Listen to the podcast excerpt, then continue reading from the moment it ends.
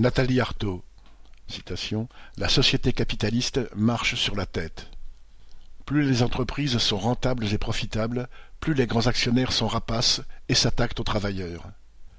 Plus la société est riche, moins elle se donne les moyens pour éduquer, soigner ou s'occuper des anciens. Quand certains, très riches, dépensent des millions pour faire un tour dans l'espace, il y a des femmes et des hommes, y compris des salariés et des retraités qui ont travaillé toute leur vie, qui peinent à se chauffer, se nourrir ou se loger.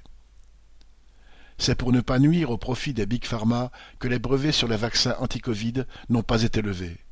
C'est pour ne pas gêner les affaires des capitalistes que les États se refusent à être directifs en matière d'émissions de gaz à effet de serre et piétinent leurs propres engagements internationaux. C'est pour sauvegarder les intérêts des multinationales que les dirigeants ferment les yeux sur le travail des enfants et sur le milliard d'êtres humains condamnés à une vie d'esclaves. Le capitalisme est capable de produire des petits bijoux technologiques tout en rejetant une partie de plus en plus grande de l'humanité dans le dénuement. Les smartphones, vendus parfois plus de mille euros, sont produits dans de véritables bagnes industriels en Chine ou en Corée du Sud.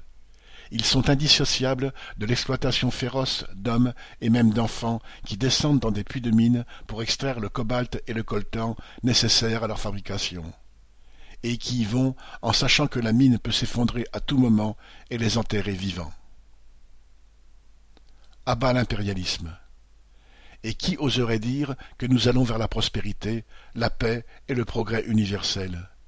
Le chaos laissé en Afghanistan par l'armée américaine n'est pas un accident de parcours, ni un cas particulier. Les grandes puissances prétendent toujours intervenir pour le bien des populations, pour assurer la démocratie, la liberté et pour lutter contre le terrorisme maintenant. Mais où sont aujourd'hui la liberté et la démocratie en Afghanistan? Où sont les droits des femmes afghanes?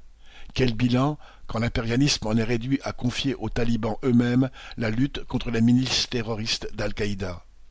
Tout cela après vingt années de guerre, deux mille cinq cents morts parmi les soldats américains, plus de deux cent mille parmi les Afghans et des centaines de milliers de déplacés et de réfugiés. Et regardez le Mali et la zone du Sahel où la France joue aux apprentis sorciers depuis 2013 pour les intérêts des Total, Bolloré, Dassault et compagnie. Où est la paix promise? Les groupes armés djihadistes pullulent, les troupes de l'armée malienne n'étant qu'une bande armée de plus que la population doit supporter.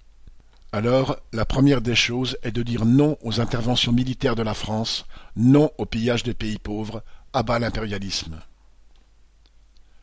Contre la démagogie réactionnaire.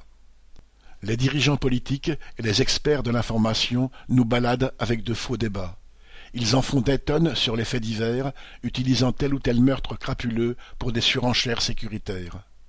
En juin dernier, plusieurs dirigeants se réclamant de la gauche, comme Yannick Jadot ou Fabien Roussel, y avaient ajouté leur obol en participant à une manifestation de syndicats policiers réclamant plus de répression. La criminalité, la délinquance, les trafics de drogue et même les incivilités sont bien sûr des fléaux, notamment pour les plus pauvres, qui en sont les premières victimes mais ils ne tombent pas du ciel. Ce ne sont pas les conséquences de la présence des immigrés dans le pays, comme le racontent nombre de politiciens d'extrême droite, de droite, du gouvernement et même parfois de gauche. Non, la dégradation de la vie sociale dans les quartiers populaires, c'est d'abord la conséquence du chômage, des bas salaires, de l'absence de perspectives pour la jeunesse et de la marginalisation. Personne, ou presque, ne parle de cette insécurité sociale.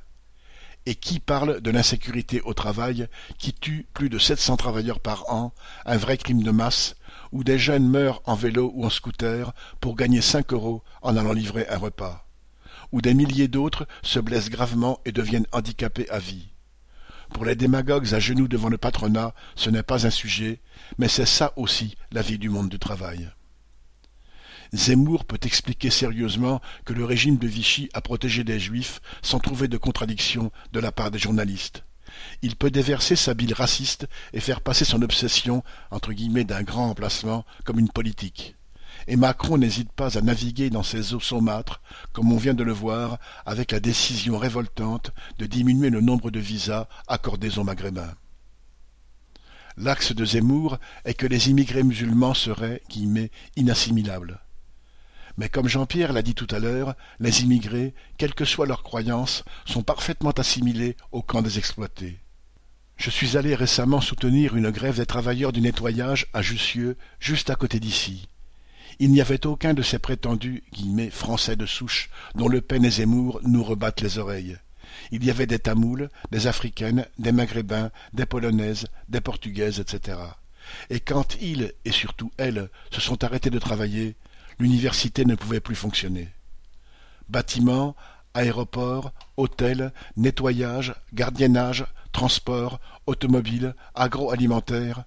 Sans les immigrés, aucun de ces secteurs ne pourrait tourner. Ils ont souvent les emplois les plus mal payés, les plus durs, les plus exploités. Ils travaillent et payent des impôts, des cotisations, souvent sans même avoir le droit de rien dire, parce qu'ils n'ont même pas le droit de vote. Alors, ils ne se sont peut-être pas assimilés à la façon souhaitée par Zemmour, parce qu'ils ne parlent pas bien français et ont appelé leur fille Anissa et leur fils Ahmed, mais ils contribuent à faire fonctionner la société autrement plus que Zemmour lui-même. Et cette société qu'ils portent sur leurs épaules, elle est autant à eux qu'à Zemmour. L'internationalisme n'a pas pris une ride. Alors, l'internationalisme est une vieille idée elle n'a pas pris une ride, et face au déferlement chauvin et réactionnaire, elle est d'autant plus d'actualité, et nous sommes fiers de la porter. Dans cette campagne, les réactionnaires, les nationalistes, les racistes et les xénophobes disent les Français d'abord. Eh bien, nous disons les salaires d'abord, les emplois d'abord, les intérêts des travailleurs d'abord, le monde du travail d'abord. Ceux qui estiment qu'il y aurait des identités gravées dans le marbre sont des démagogues doublés d'imbéciles, parce que l'identité ne cesse d'évoluer. Le capitalisme a mis en mouvement des dizaines de millions d'hommes et de femmes. Ce sont les migrations qui ont façonné les grands pays capitalistes, à commencer par les États-Unis. En France même, toute une partie de la population a des origines en Italie, au Portugal ou en Espagne, au Maghreb ou en Afrique subsaharienne et je dis guillemets, toute une partie de la population, parce que je ne remonte pas trop loin.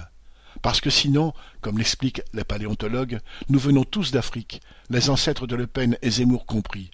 Autrement dit, le grand remplacement, c'est nous tous. Nous nous inspirons de tous ceux qui avaient à cœur de dire que leur pays c'était la terre et leur patrie l'humanité.